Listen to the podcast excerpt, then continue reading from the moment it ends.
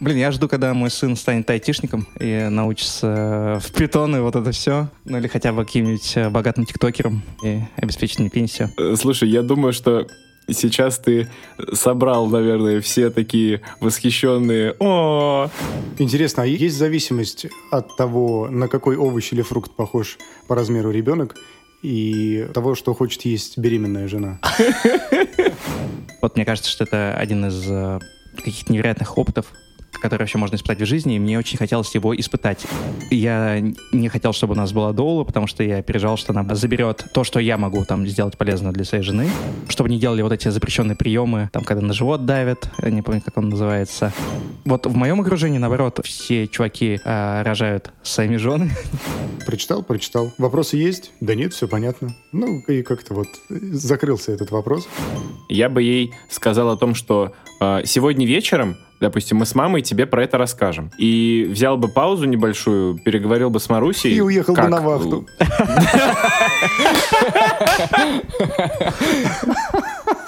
У меня есть ощущение, что мои родители, они не смогли преодолеть смущение своего внутреннего относительно а, вот этих вопросов.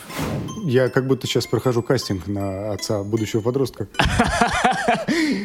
Главное, чтобы это не было вываливанием огромного объема информации, такого самосвала жизненного опыта на неокрепшую психику. Шрек.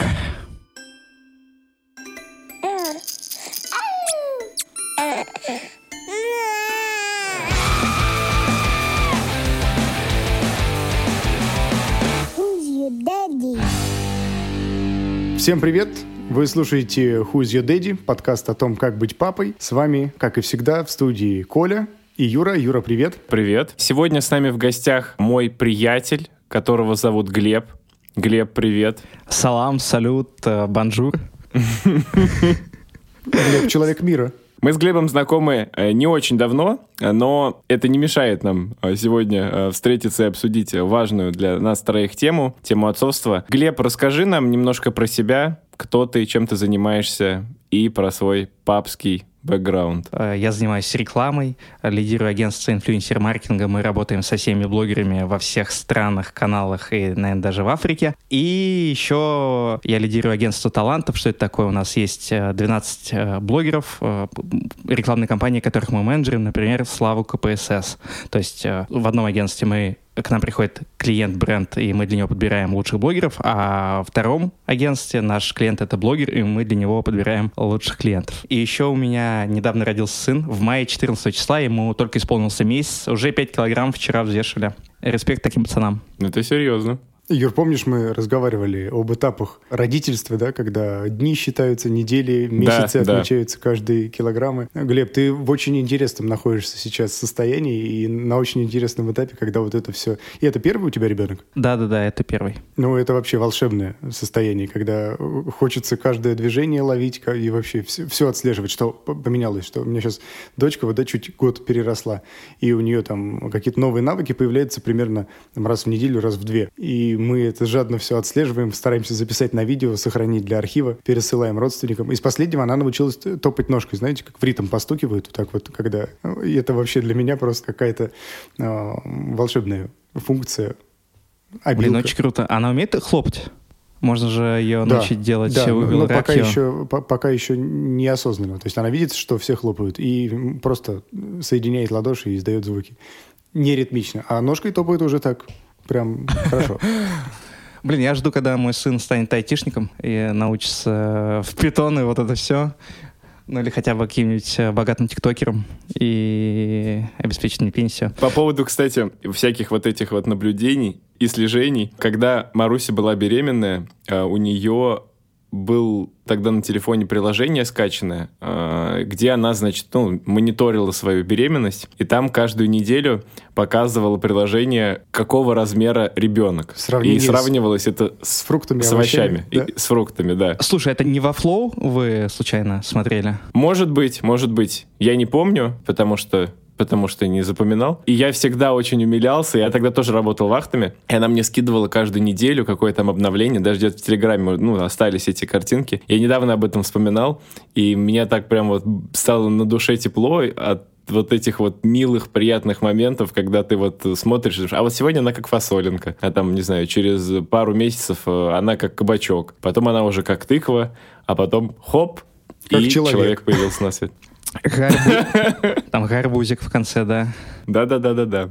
У меня сейчас сестра на 20-й неделе беременности, и вот мы с ней проходим эту же историю. А я не помню, кто она на 20-й, кстати, она, мне кажется, уже какая-нибудь там какой-то баклажан, кабачок, что-то такое. Но на 20-й это уже, да, это уже это уже Экватор, можно сказать. Э, как э, можно сказать, из Африки, да? Да, да. Интересно, а есть зависимость от того, на какой овощ или фрукт похож по размеру ребенок, и того, что хочет есть беременная жена? По-моему, ну, в моем случае корреляция отсутствует, потому что у Маруси был жесточайший токсикоз, и в какой-то момент э, у нас быт был устроен так, что я запирался на кухне, когда я был дома, я готовил еду, а у нее малейшее приближение к комнате вот к этой вызывало просто сразу рвотный рефлекс, она убегала тут же. Бедолага. Глеб, а у твоей супруги были какие-то гастрономические изыски или, наоборот, извращения? Только извращения, потому что вот я, например, не очень люблю борщ, а на первое вообще, что захотела, это борщ, хотя она вообще ненавидит супы и борщи, тем более, э, когда она оказалась, что она в положении, вот она захотела борщ, больше ничего такого не было, и тут э, я сам себе немножко завидую, потому что у нас не было никаких ни токсикозов, ничего вот этого, поэтому надо, наверное, заводить второго ребенка уже скорее и понимать вообще, что такое беременность на самом деле. Но там раз на раз не приходится, насколько я знаю. Нет никаких гарантий, что в следующий раз у тебя все будет так же... Или по-другому. У вас каждый раз было все по-разному, да? А, слушай, ну у меня один раз пока было, я... У меня по-разному было просто до. Я знал, что с супругой происходит. И как, как сейчас. Тут Коля, наверное, лучше сможет рассказать. Ну, сами беременности на самом деле протекали примерно одинаково одинаково хорошо, без особых признаков токсикоза. Ну, Ты заходил в это приложение, и там были одни и те же овощи. Приложение было только второй раз, на самом деле. То есть, когда дочкой была жена беременна, а когда был сын, э, у нее в животе еще, это был 2011 год, тогда нам было не до приложений совсем. Мы, э, в принципе, думали, что делать, как, как жить, где брать детские вещи и все остальное, где их покупать, только, только погружались в эту вселенную родительства. Глеб, я знаю, что у тебя с супругой были совместные роды. Да, это так. Мы уже немножко касались этой темы э, с другим нашим гостем, и когда с тобой вот обсуждали, о чем мы будем говорить, эту тоже тему мы подняли. Э, я бы хотел узнать чуть подробнее про это, потому что что я не стал пока еще участником этого прекрасного опыта, что Коля, как у тебя это прошло, как у вас это прошло, э, что ты можешь рассказать? Ну, извините, я вопрос на вопрос. Э, вот, Коля, с тебя начнем.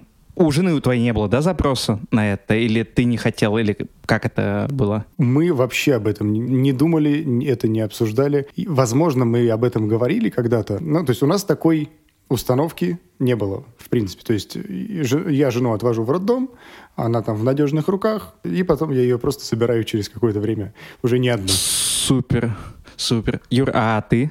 Мы об этом говорили, причем несколько там раз к этой теме подступались, но у меня э, Маруся, ну, во-первых, ввиду там графика моего, но это, наверное, не основная причина, скорее боязнь и опасение вот этого незнакомого опыта. Она, в общем, решила, что она будет э, во время родов вместе с мамой своей. По сути, у нас были, можно так сказать, совместные роды, но только вместо меня вместе с ней была ее мама. Да я, да, я в этот момент был на вахте, и Поля родилась за три дня до того, как я приехал домой. Понял. Как у нас это было? Ну, во-первых, у нас э, был такой запрос и у моей жены, она хотела, чтобы я был там, но вот э, я думаю, что все должно быть так, как э, комфортно двоим людям. И, наверное, тут все должно зависеть от женщины. Если ей хочется этой поддержки, и она хочет, чтобы были совместные роды, должны быть совместные роды. Но вот я думаю, если бы у меня была другая жена, которая бы не хотела совместные роды, я бы с ней, на самом деле, на эту тему поговорил, и я бы все равно хотел быть на родах, потому что мне казалось, что, самом вот это чудо рождения, это... Живем мы один раз,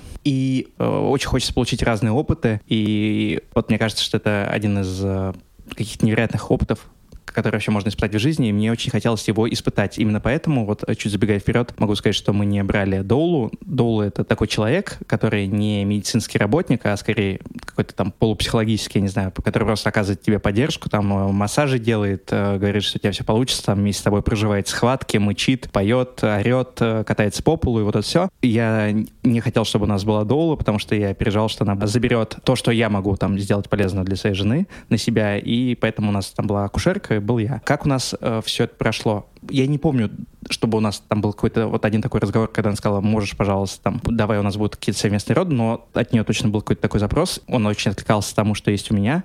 Мне тоже хотелось это прожить. И почему я считаю, что это классное решение в нашем случае и вообще, потому что в России насколько я знаю, роды — это такая штука, не очень предсказуемое, не очень доказательное. Нельзя там быть уверенным до конца в медицинских работниках в этом во всем. Мы рожали в хорошем роддоме, и, может быть, там для ребят что-то это скажет такое акушерство клаб. Это в Щелково. Вот мы живем сами на Щелковской, на, Первомайской. Вот здесь недалеко от нас есть такой роддом Щелково. В нем есть э, акушерство клаб. Это там платное отделение на базе этого роддома, который исповедует концепцию мягких родов. То есть они говорят, что ребята, роды — это нормально, это естественный процесс, очень физи физиологичный, и поэтому женщине надо помочь его прожить. Там классные палаты, фитболы, ванны. То есть э, чуваки шарят. Поэтому нам в этом плане было здорово, но вот мне кажется, если ты рожаешь в каком-нибудь обычном уместном роддоме, то там это особенно важно для того, чтобы следить, чтобы там э, не делали какие-нибудь вот эти эпидуралки без э, показаний или... Ну, короче, для того, чтобы все было ок, чтобы не делали вот эти запрещенные приемы,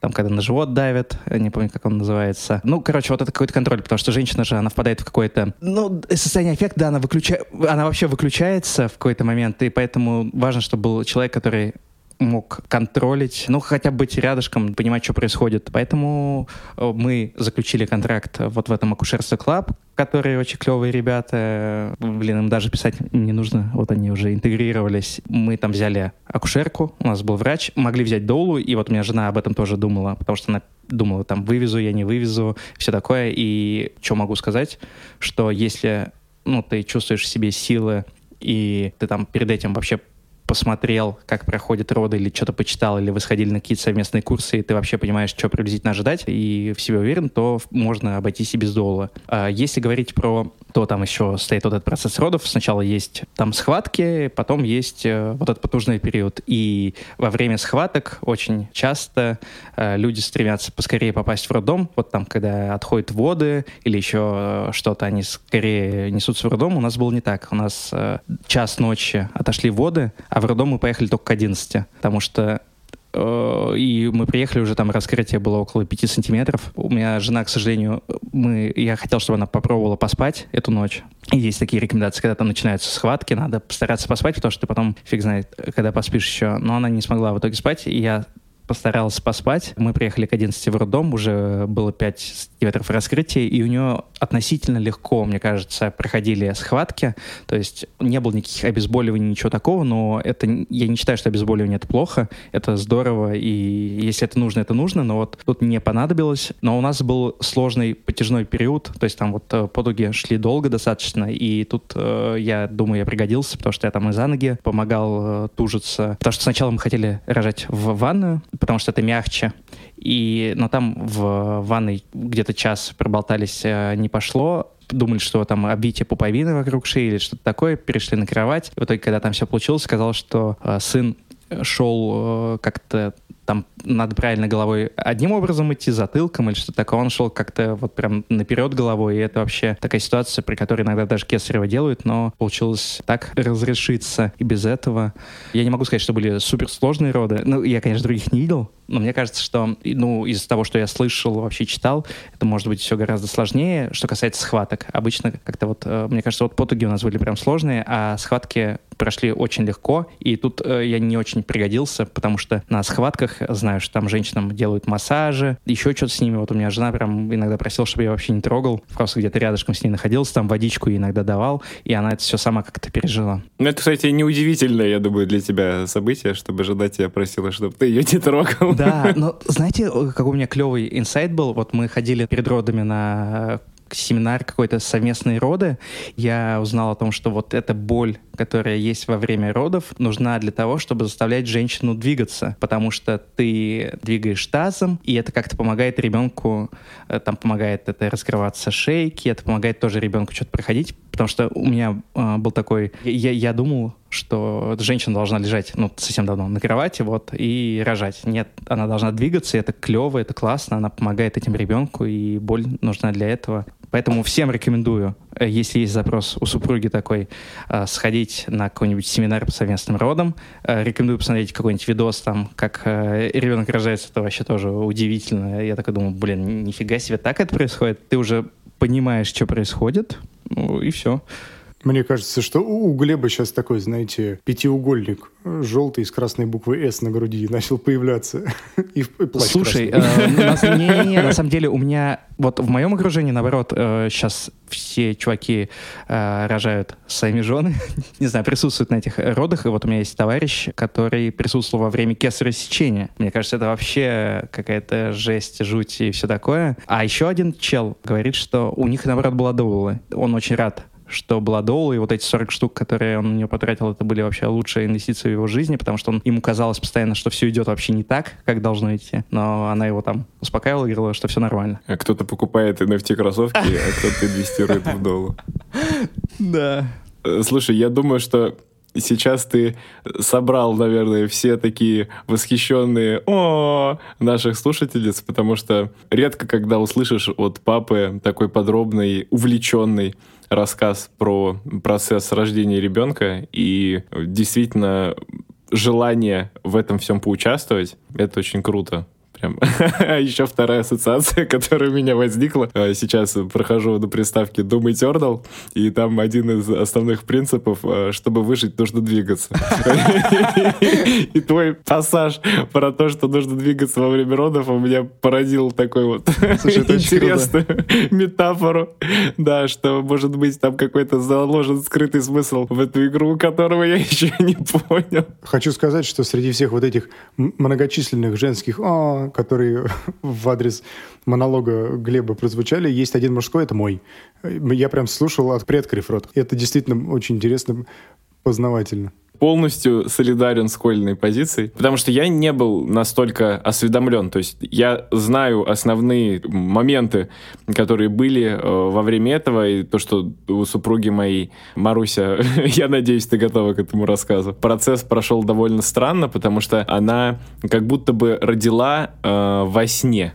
Ого. Вот. Ты когда рассказывал про то, что вот я бы хотел, чтобы супруга поспала, я просто себе представил состояние человека в этот момент, как можно с этим уснуть. А у Маруси, у нее, я не знаю из-за каких причин, но большая часть вот трудового процесса прошла как раз, когда она спала. Это очень круто. И поэтому у нее болезненных вот этих вот ощущений было минимальное количество. Слушай, это очень круто, потому что говорят, что как раз во время родов должна там отключиться префронтальная кора, включиться рептильный мозг, и это как раз помогает женщине не мешать, э, потому что даже когда ты поступаешь, там заключаешь этот э, контракт в роддоме, э, задают вопрос про специальность, ну, чем там женщина занимается, потому что есть какие-то стереотипы, что вот э, там э, есть какие-то профессии, где э, люди очень э, сконцентрированы на контроле, и это может, наоборот, мешать. И это нужно знать медицинскому персоналу для того, чтобы с этим человеком так работать. Вот у меня жена занимается аналитикой, и считалось, что вот она э, из-за этого подвержена как раз там вот этому контроль-фричеству, но мне кажется, у нее тоже получилось э, отключиться, но то, что у Маруси,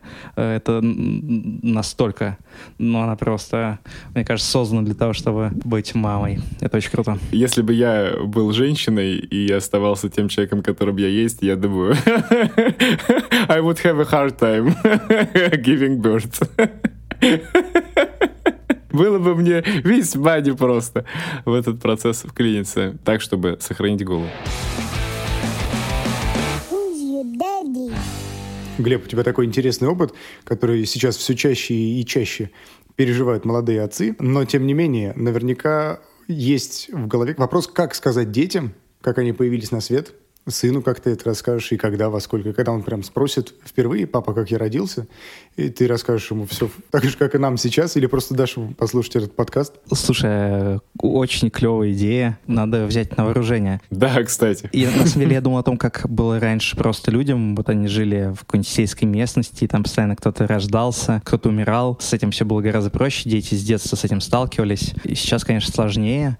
Мне кажется, ну, Вообще, на самом деле, я сторонник доказательной медицины, сторонник того, что вопросами должны заниматься специалисты, поэтому я посмотрел бы, что уважаемые психологи, детские психологи рекомендуют делать, но, насколько я понимаю, они рекомендуют отвечать на вопросы по мере их появления. То есть э, самому, наверное, эту тему, мне кажется, возможно, я ошибаюсь, э, и, возможно, там детская психология сейчас считает иначе. Я пока еще не заботал, что там нужно с детьми на эту тему говорить. Я думаю, что я бы сказал, пестики, тычинки, а, там, наверное, от, от 3 до 5 вот так. Потом, наверное, чуть больше физиологии бы добавлял. И, насколько я понимаю, ребенку нужно, на него нужно вываливать не всю информацию, а отвечать на его вопрос а, на том уровне, на котором он может его понять. Я ради интереса позвонил перед записью подкаста своей маме и задал вопрос, задавал ли я такие вопросы. Она сказала, что нет даже не знаю, почему, мне это было неинтересно, но у меня есть такое ощущение, что вот я пытаюсь э, как-то отре... не отрефлексировать даже, да, повспоминать, э, что я на эту тему думал. У меня была не воцерковленная семья, но вот там какая-то верующая мама по-своему. Там у меня мама считает, верит в Бога, просто она не, там не, не ходит э, в церковь каждое воскресенье и все такое. То есть она там православная христианка по-своему. Вот. И там про Бога в душе, вот это все. Мне кажется, она там, наверное, что-то такое могла мне говорить, что когда там де- дети, когда родители любят друг друга, Бог там посылает им ребенка. Но я не помню, что, э, как у некоторых у меня там, э, я думал, что если люди целуются, там что-то появляется, но совершенно точно помню, что я знал, там, что ребенок появляется из э, живота. Дальше меня не интересовал вопрос, как он, что с ним, каким образом он дальше Как он там оказывается. Да, да, как он оказывается и как он появляется. Я на эту тему не думал. Но, может, мне там повезло моей маме, что я не такой глубокий человек был. Посмотрим, что будет с моим сыном. Но я вот что могу точно сказать, что я супер за сексуальное воспитание, то есть уроки сексуального воспитания в школах, прям супер за. Не уверен, что в, в России прекрасный, там через пять лет это или семь будет, поэтому, наверное, придется образовывать э, сына самостоятельно. Думаю, что буду ему наверное, потихоньку как-то от, от, отвечать на его вопросы. Наверняка будут какие-то фильмы смотреться вместе, что-то такое будет происходить. Вот, кстати, мне тут интересен ваш опыт как действующих отцов, уже э, осмысленных человечков. Э, приходит ли к вам с вопросами? Откуда мы? Ну, ко мне пока еще нет. Я думаю, тут Коля намного больше расскажет, потому что у него сын уже довольно такой сознательный человек и может вполне такие вопросы задавать на регулярной основе. Да, вот, Коль, был когда-то такой вопрос? Или вот ты, может, помнишь, в каком возрасте он первый раз появился? Я для начала хочу рассказать, что если бы я тоже позвонил своей маме и спросил, задавал ли я такие вопросы о том, откуда берутся дети и как я родился, мама бы тоже, скорее всего, сказала нет, не задавал. И я каким-то образом, я не помню, как им именно, там журналы, интернет тогда еще не особо был развит только-только зарождался, в России популярным был, становился популярным. Книги, может быть, энциклопедии какие-то. Благо у меня семья врачей, и такой литературы было достаточно. Поэтому я как-то вот сам обнаружил эту информацию и принял ее как есть. Ну вот, ну, вот так и так. Такая физиология, такая биология и анатомия, и все. А по поводу моего сына старшего, он напрямую, ну, мне, по крайней мере, вопросов таких не задавал типа, как я появился или как, откуда берутся дети. Примерно год, полтора, наверное, назад мы дали ему почитать книгу. Прям вот специально купили, заказали, когда она пришла. Отдали и сказали, все, сын, прочитай от начала и до конца. Книга называется, я вот специально нашел картинку, «Давай поговорим про это». Там про все, там и частично затрагивается и половое воспитание, и анатомия, и физиология, и зачатие процесс, и все остальное. Все это очень доступным, простым языком, с понятными картинками, рисованными как комикс, изображено. И, собственно, мы отправили сына читать. Дня, наверное, два-три. Ну, не за один подход он ее осилил дня два-три читал. Потом, когда мы у него спросили результат, прочитал, прочитал. Вопросы есть? Да нет, все понятно. Ну, и как-то вот закрылся этот вопрос. То есть теперь мы в курсе, что он все знает, и что это получено нормальным путем. Есть такой анекдот, там отец обращается к сыну, говорит, сынок, э, он говорит, да, пап, э, я решил с тобой поговорить о сексе. И сын говорит, ну, задай вопросы. Ну, то есть, типа... Да, что бы ты хотел сами, узнать, да. Все. Да, да, да, да, что ты хотел узнать. Слушай, а ему же было, получается, 9 лет, да, когда он прочитал эту книгу? Да, раньше не, не возникало. А как думаешь, если бы лет там в пять он бы задал тебе вопрос, э, там, откуда берутся дети, что бы ты сказал? Мне очень сложно моделировать такие ситуации, потому что я как ты и сказал чуть ранее, отвечаю на вопросы и решаю проблемы по мере их поступления. То есть у меня не было четкого плана, когда родился сын или когда я знал, что у меня родится сын. Так, мне нужно подготовить ответы на все вопросы, и как только он их задаст, я буду готов. Нет, так как я по жизни импровизатор, поэтому, скорее всего, я бы постарался максимально лаконично, понятно ему, ну, то есть теми терминами, которыми он уже оперирует, оперировал бы на тот момент, объяснить, что, ну, вот так. Есть мальчики и девочки, и когда они взаимодействуют, получаются дети. И иногда не получается. Ну, это я, опять же, да, сейчас на, на ходу придумываю. Естественно, если это передо мной бы стоял пятилетний сын, я бы не, не так топорно это все сказал. Я задумался сам сейчас, как бы я это сделал. И первое, что мне приходит на ум, то есть если бы меня дочка а я, кстати, не знаю, она может меня так застать врасплох. Это я могу прямо вот узнать уже в ближайшее время. Если бы она мне задала такой вопрос, наверное, как бы я поступил, если бы я э, в этот момент находился один, я бы ей сказал о том, что э, сегодня вечером допустим, мы с мамой тебе про это расскажем. И взял бы паузу небольшую, переговорил бы с Марусей. И уехал как... бы на вахту.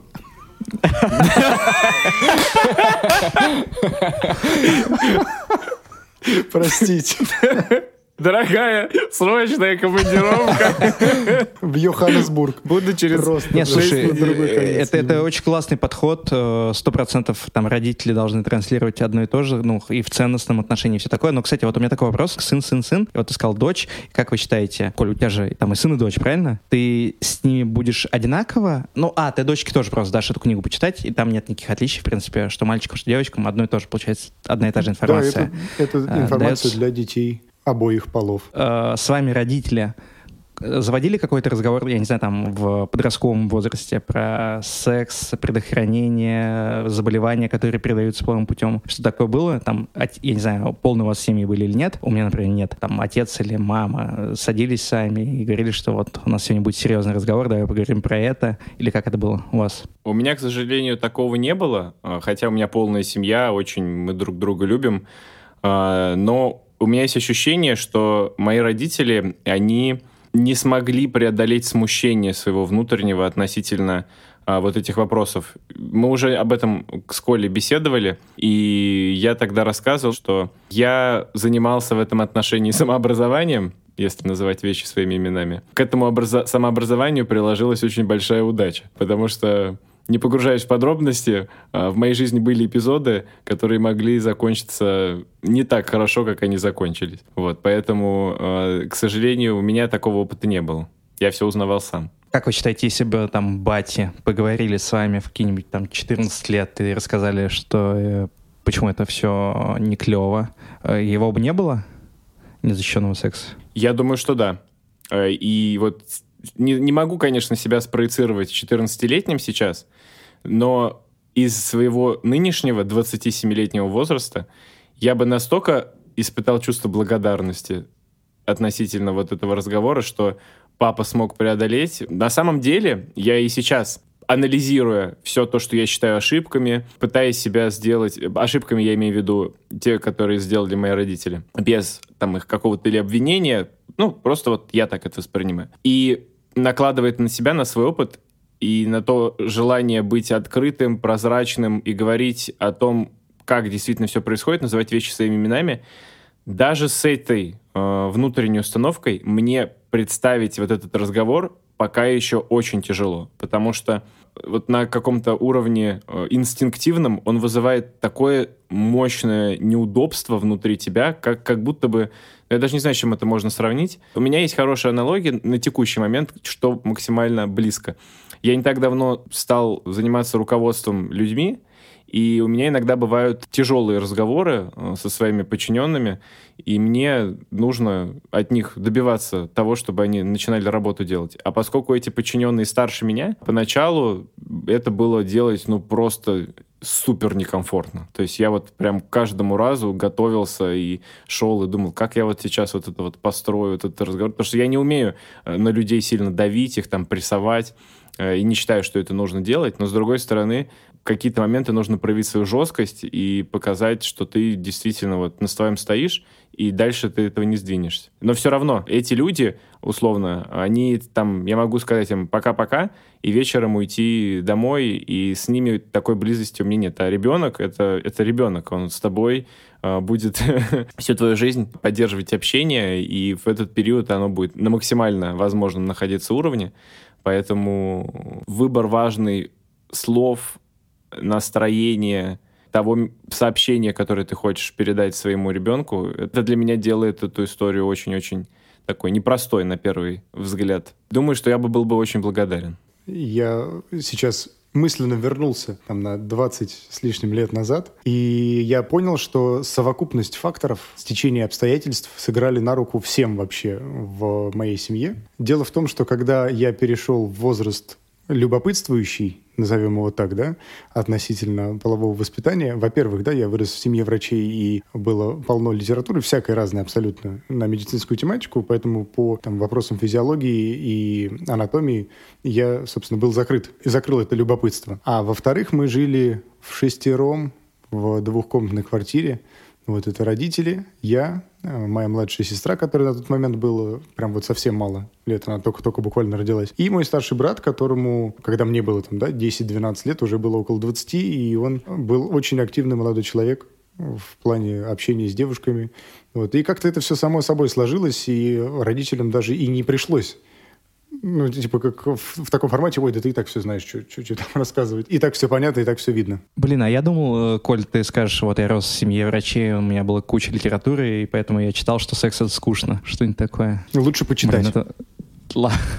А, слушай, а вот у меня такой еще вопрос. Извини, что я тут э, на себя притягиваю немножко дело. Просто ты отец и сына, и дочки. И вот мне интересно, как ты считаешь, ты с ними на эту тему будешь говорить одинаково, в одном и том же возрасте, одними и теми же словами? Или ты думаешь, что вот ты там с сыном поговоришь, там расскажешь про заболевание, или, может, наоборот, ты говоришь, думаешь, что не будешь на эту тему говорить, а с дочкой там жена? По диалогу с сыном у меня, наверное, уже на процентов на 80 сформировался план, какая-то структура диалога, о, о чем нужно рассказать, что нужно упомянуть, не забыть, потому что есть твой личный опыт. А по поводу дочки, мне кажется, что это будет либо совместный разговор с супругой, ну, втроем, да, либо это они сами вдвоем по-женски обсудят, и, а, ну, мне кажется, супруга лучше донесет эту информацию, и дочке будет более комфортно на такие темы разговаривать с ней. Ну, или услышать такие темы от жены, чем от меня.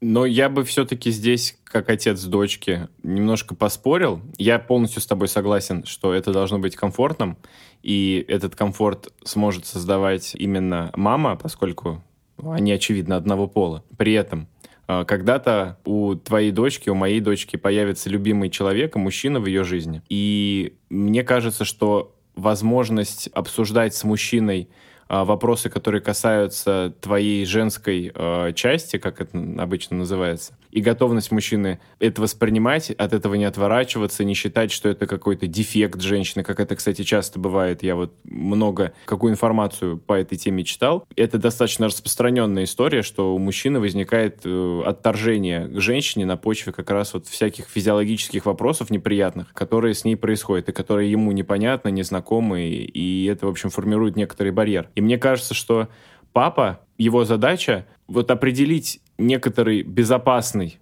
важно, мне кажется, вот этот отметить, безопасный объем, чтобы не вторгаться в жизнь девочки, своей дочки слишком сильно, а, и показать готовность к тому, что обсуждать это можно и со мной, и если ты к этому готова, чтобы потом создать такую же уверенность для обсуждения этих вопросов со своим э, супругом. Как раз я об этом и говорил, что, возможно, это будет на какие-то темы разговор втроем, может быть, вдвоем, меня и дочки. А какие-то темы, безусловно, ей будет проще, ну, комфортнее, опять же, да, обсудить с женой, потому что они одного пола. Вот, и эти там женские фишечки, секретики, нюансы, пускай остаются женскими, на то они и женский. А мне кажется, что Юра поднял еще очень клевую тему отторжения, которое возникает у мужчин на почве непонимания физиологии женской. И вот тебе тоже, Коль, как отцу мальчика, ты будешь э, с ним обсуждать, что у женщин есть месячные э, на тему какой-то женской физиологии? Вспоминая Будешь... славу КПСС, есть ежемесячные. Я как будто сейчас прохожу кастинг на отца будущего подростка. Вообще, если честно, я готов с сыном, уже готов, да, по своему собственному настрою обсудить любые темы, которые ему будут интересны. Главное, чтобы это не было вываливанием огромного объема информации, такого самосвала жизненного опыта на неокрепшую психику, да, чтобы это потом не привело к каким-то последствиям нежелательным. Поэтому, если вопрос будет задан, то будет и беседа, и ответ на интересующий заданный вопрос. Юр, на самом деле, кроме шуток, ты очень интересную тему поднял. Глеб уже заметил, я бы хотел еще раз на этом сакцентировать внимание, что вот это вот неприятие, непринятие да, женской физиологии мужчинами. Э, я, честно говоря, ну, у меня не было такого опыта, и я подумал, что, скорее всего, такое может быть. И очень часто встречается из-за как раз-таки отсутствия э, полового воспитания в юношеском возрасте о том, что что-то нормально, что-то это у всех. И это такой прям очень важный пласт информации, знаний, которые нужно транслировать и популяризировать. И вообще это действительно может очень по-разному отразиться на взаимодействии между папой и ребенком из моего личного опыта. Ну, у меня дочка чуть постарше, поэтому я чуть больше видел. Когда она была маленькой, и когда, например, ее было нужно э, мыть, ну и, допустим, когда она там принимает душ, и ты там, не знаю, какие-то интимные ее зоны помогаешь ей помыть, очень, мне кажется, важно, и, во-первых, с супругой обсудить, как и что это делать правильно, отнестись к этому абсолютно нормально. Если я что-то вижу, э, что вызывает у меня какие-то вопросы, сразу же говорить об этом супруге, чтобы, э, во-первых, это отразилось на здоровье ребенка твоего в первую очередь хорошо, и во-вторых, чтобы ты вот как раз-таки не заблокировал себя от этого, потому что, ну, это очень важная часть процесса взаимодействия с маленьким ребенком, которую папа, если у него есть возможность, я считаю, он просто вот обязан приложить все усилия к тому, чтобы в это увлекаться, а, чтобы было гармоничное взаимодействие между тобой и ребенком. И понимать, если я вовлекаюсь, то я делаю все правильно. Я не имею какие-то стереотипные представления о себе, о том, как у меня это работает, и о том, что это будет работать также у моего ребенка противоположного пола. Когда, в общем, ты а, занимаешься интимной гигиеной, там, допустим, пользоваться нужно только определенной косметикой, где-то ей вообще пользоваться не, нельзя, потому что это нарушает микрофлору разных зон. Вот для, для мужчины которого все так, ну, относительно просто. Взял мыло, грубо говоря, и подмылся. А, это все э, может навредить очень сильно ребенку, если это делать постоянно и если неосознанно вообще к этому относиться. Поэтому, да, тема, я считаю, очень важная и очень э, часто ее стороной обходит. И, к сожалению, да, у нас вот такой сексуальный культ просвет до сих пор э, не ведется нормально на каком-то базовом уровне в нашем контексте страновом. Мне кажется, он, кстати, в принципе, в мире в достаточно традиционных странах, которые я э, Россию отношу, он до сих пор не покрыт. Это мы, не, мы тут не одни. Как сказал Владимир Владимирович, большинство населения планеты. Большая часть. Ну да, да. да. да.